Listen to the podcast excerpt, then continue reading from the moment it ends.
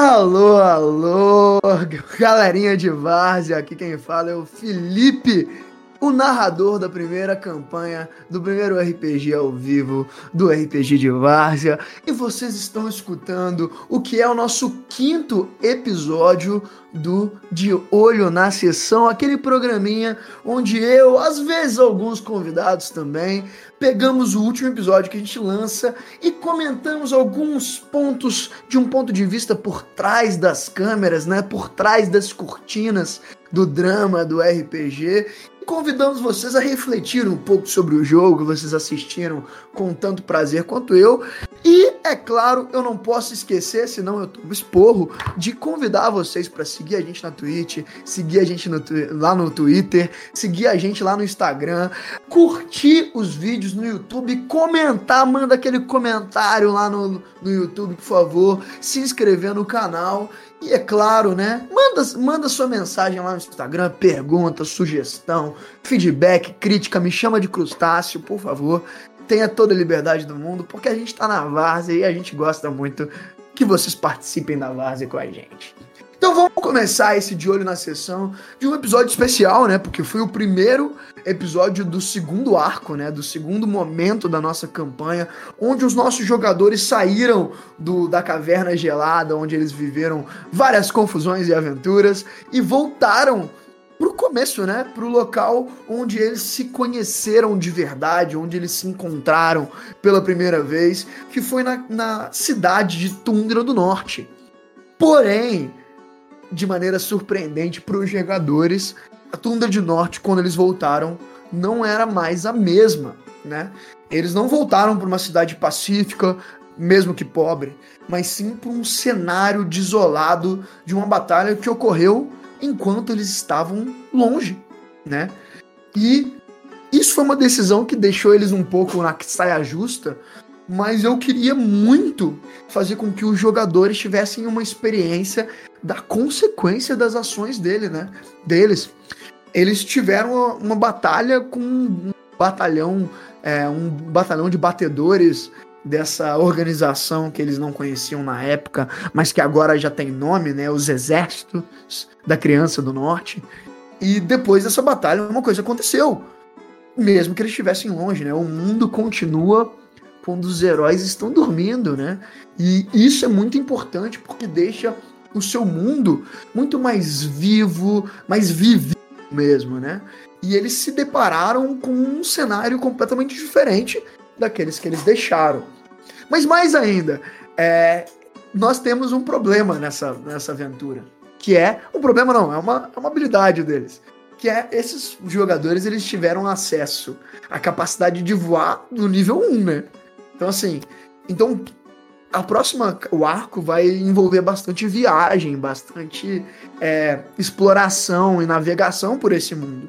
Eu tava com um certo cagaço de deixar esse poder deles inquestionado e a gente ter poucas viagens, né? Poucas aventuras e, e brincadeiras durante a estrada, que é uma das partes que eu mais gosto desses RPGs medievais. Então eu tive que ameaçar o ar, né? Fazer com que o, o, o céu fosse tão perigoso quanto o chão. E por isso que eu introduzi, né, aquelas nossos queridos amigos é, fadinhas em cima de elementais de gelo no estilo pterodátil, né? Aquele é, que a gente chama de mefite, que são os elementais de gelo mais fracos, né? Mais comuns do mundo.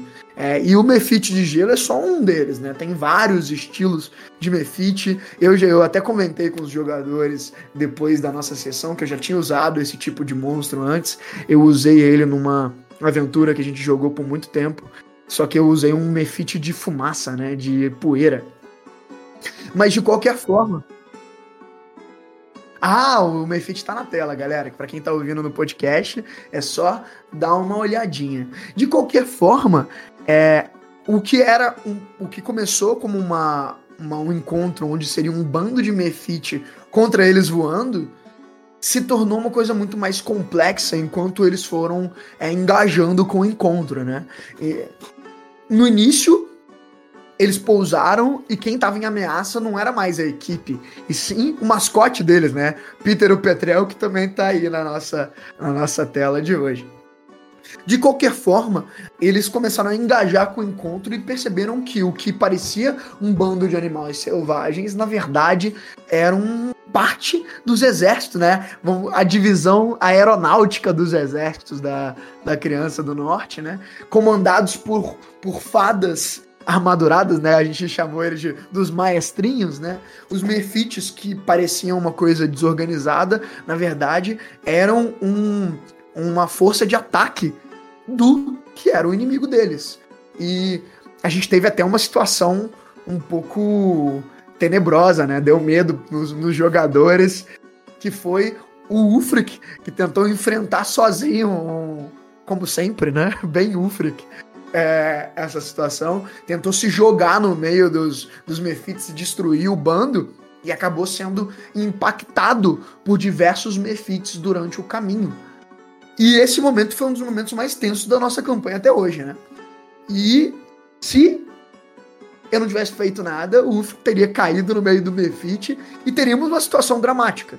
Mas até, até daria, daria até para matar jogador, né? Finalmente. Mas eu lembrei o Uf que ele tinha se esquecido, porque ele é um guerreiro que utiliza escudo e armadura, né? Ele tinha se esquecido de utilizar o número de armadura, e a armadura desse jogo é um pouco diferente. Enquanto, por exemplo, no D&D, que tem uma coisa como armadura Armor Class, né, o famoso AC, você precisa de tirar uma certa quantidade para acertar o, o inimigo, o DW ele utiliza a armadura de uma outra forma. Em vez da armadura ser a dificuldade de te acertar, a armadura age como uma negação de dano, né? Ela faz uma, uma subtração do dano que você toma no final da jogada. E porque o, o Breno tá acostumado com D&D, ele esqueceu completamente da armadura. E ali, é claro, eu tinha uma, uma, uma decisão para tomar. Eu podia ou optar por, por deixar o resultado que a gente já tinha narrado acontecer, ou lembrar o meu jogador de uma habilidade que ele tem que ele tinha esquecido. E aqui você tem uma, uma escolha de que tipo de mestre você quer ser. Tem muitos mestres que acreditam que o trabalho deles é fazer o, o mundo ser o máximo de realístico possível. E às vezes significa, depois de uma narração é, errada até, assumir o erro e, e, e partir para frente. E tem um outro tipo de mestre, eu acho que eu, me enquadro mais nesse, que gosta da narração, mas também da justiça, né? Eu acho que para um, pra um jogador sentir que uma das habilidades dele da ficha, que era muito importante e nesse momento não ser utilizada, faria até pouco sentido pro personagem dele. E é tudo aquilo que eu falo, né? Que eu gosto muito de falar. Mesmo que nesse momento essa decisão, é, o fato dele ter armadura tenha, tenha impedido que essa decisão tivesse uma consequência grave, quando uma decisão dele tiver uma consequência grave e apesar da armadura ele, te, é, ele sofrer essa consequência, nesse momento ele vai sentir muito mais do que se ele tivesse essa, essa noção de injustiça, né? Por isso que eu optei por ajudar e lembrar o, o nosso jogador Breno dessa qualidade da ficha. E mais ainda, né? Não, não tirou, não removeu a, o perigo da situação. Eles conseguiram, né? Tiveram várias artimanhas. O nosso querido Cedric conseguiu é, utilizar uma magia dele para poder é, jogar um medo irracional no general do inimigo. É, e eles conseguiram sobreviver esses encontros e conquistar uma trégua que foi lutada com sangue e suor, né? E ao entrar de volta em Tundra do Norte, eles tiveram uma opção. Eles tiveram a opção de dividir a equipe. E muitos mestres, eles têm medo dessa atitude, né, de dividir a equipe. Por quê? Porque a verdade é, é bem difícil de você manter os seus jogadores que não estão em cena engajados com a cena dos outros jogadores. É uma coisa que você precisa de estratégias, de, de dicas, de métodos de fazer isso. E se você já teve a oportunidade de ver qualquer filme americano atual ou qualquer sé série americana atual, as, os heróis, né, os geralmente os grupos de heróis são extensos. E é bem complicado você fazer uma cena e uma situação dramática que engaje eles de maneira irmã e parecida o tempo todo. É um desafio para escritores fazer isso. O recurso de, de separar a equipe, de dividir a party, como as pessoas chamam normalmente, é um recurso para facilitar pro mestre, né? Pro você que está tentando contar uma narrativa dramática e que engaje os seus jogadores, na hora de escrever desafios. A verdade é, o que a gente não quer é que um desafio pareça é, feito e individualizado para um jogador na party, enquanto os outros ficam olhando e observando. Então, dividir a sua equipe tem que ser um recurso que você consegue lidar. E como que você lida com isso? Drama. Você precisa fazer com que todo momento em que, uma, em que a câmera esteja focada em uma das equipes, esteja acontecendo uma coisa crucial e importante para a história.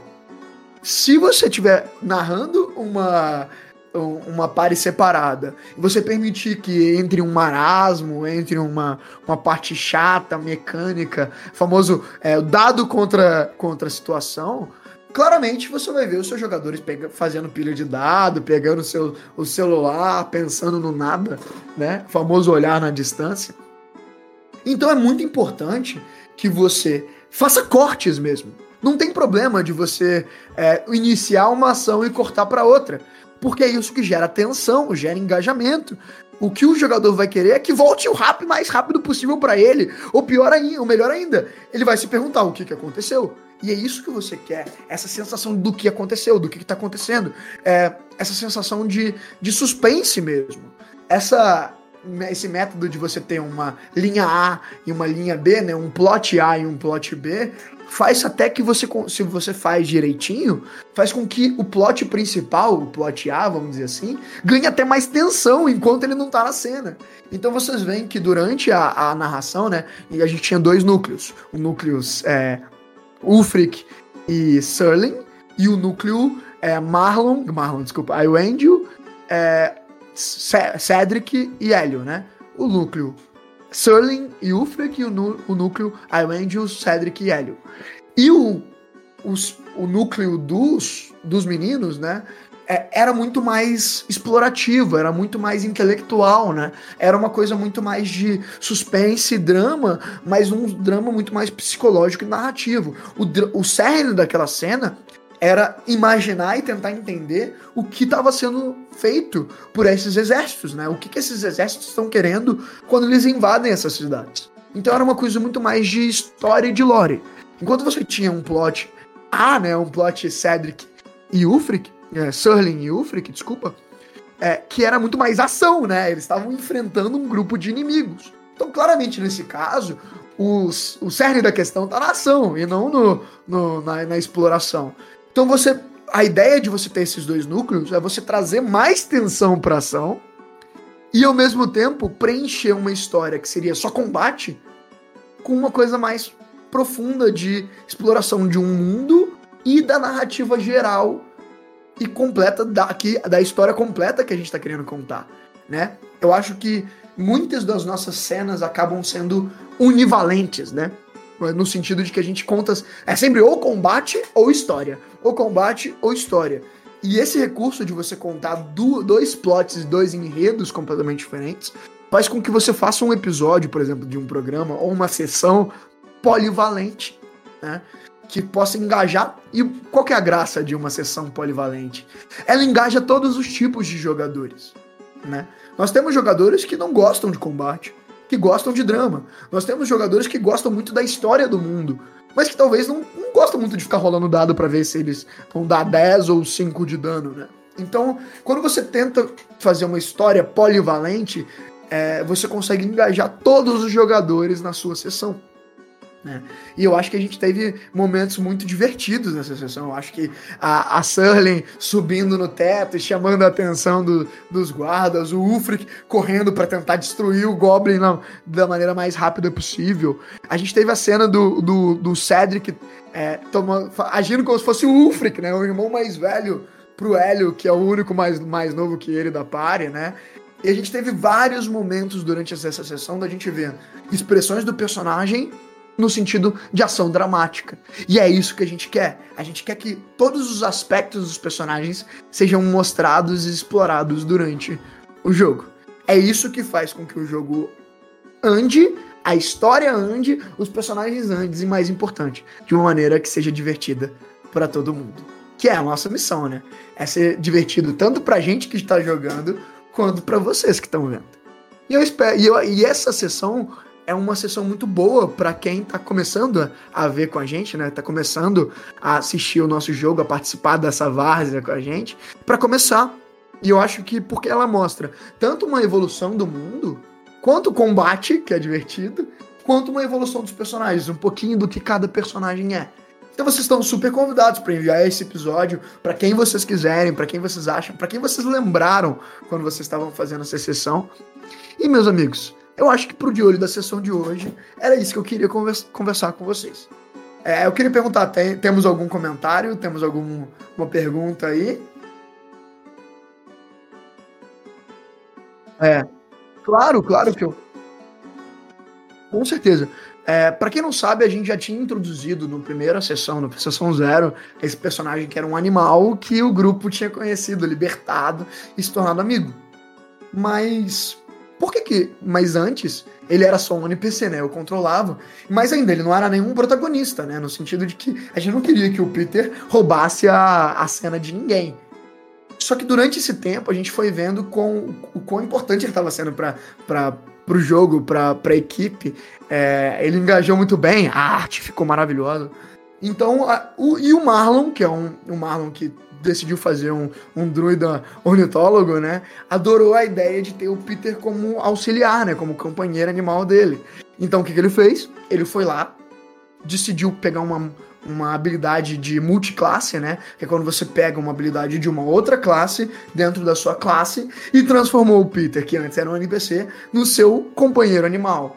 E a gente fez uma descrição, né? Várias descrições sobre o que ele vai ser capaz de fazer durante a, as sessões, né? Que ele vai ser capaz de, de fazer ser um batedor, de ser um espião, de fazer vigília, de transportar os, viajar dentro dele, né? Que era uma coisa que a gente já fazia antes. É, e agora ele tá oficialmente no jogo. Ou seja, ele, tá, ele pode até morrer agora. então, assim, de qualquer forma, agora o Peter faz parte da party, né? Eu imagino que daqui para frente toda, toda a, a, a foto do Guardiões da Galáxia, né? Que a gente até teve um mandado do Guardiões da Galáxia nessa, nessa sessão. Todas as vezes que a gente for representar a party de uma forma completa, a gente vai ter que colocar o Peter agora. Chupa, André. Então, assim, é.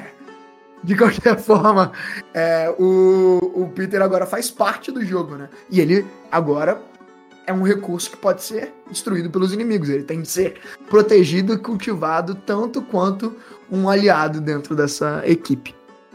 É... Mais alguma coisa, diretor? Fala para mim.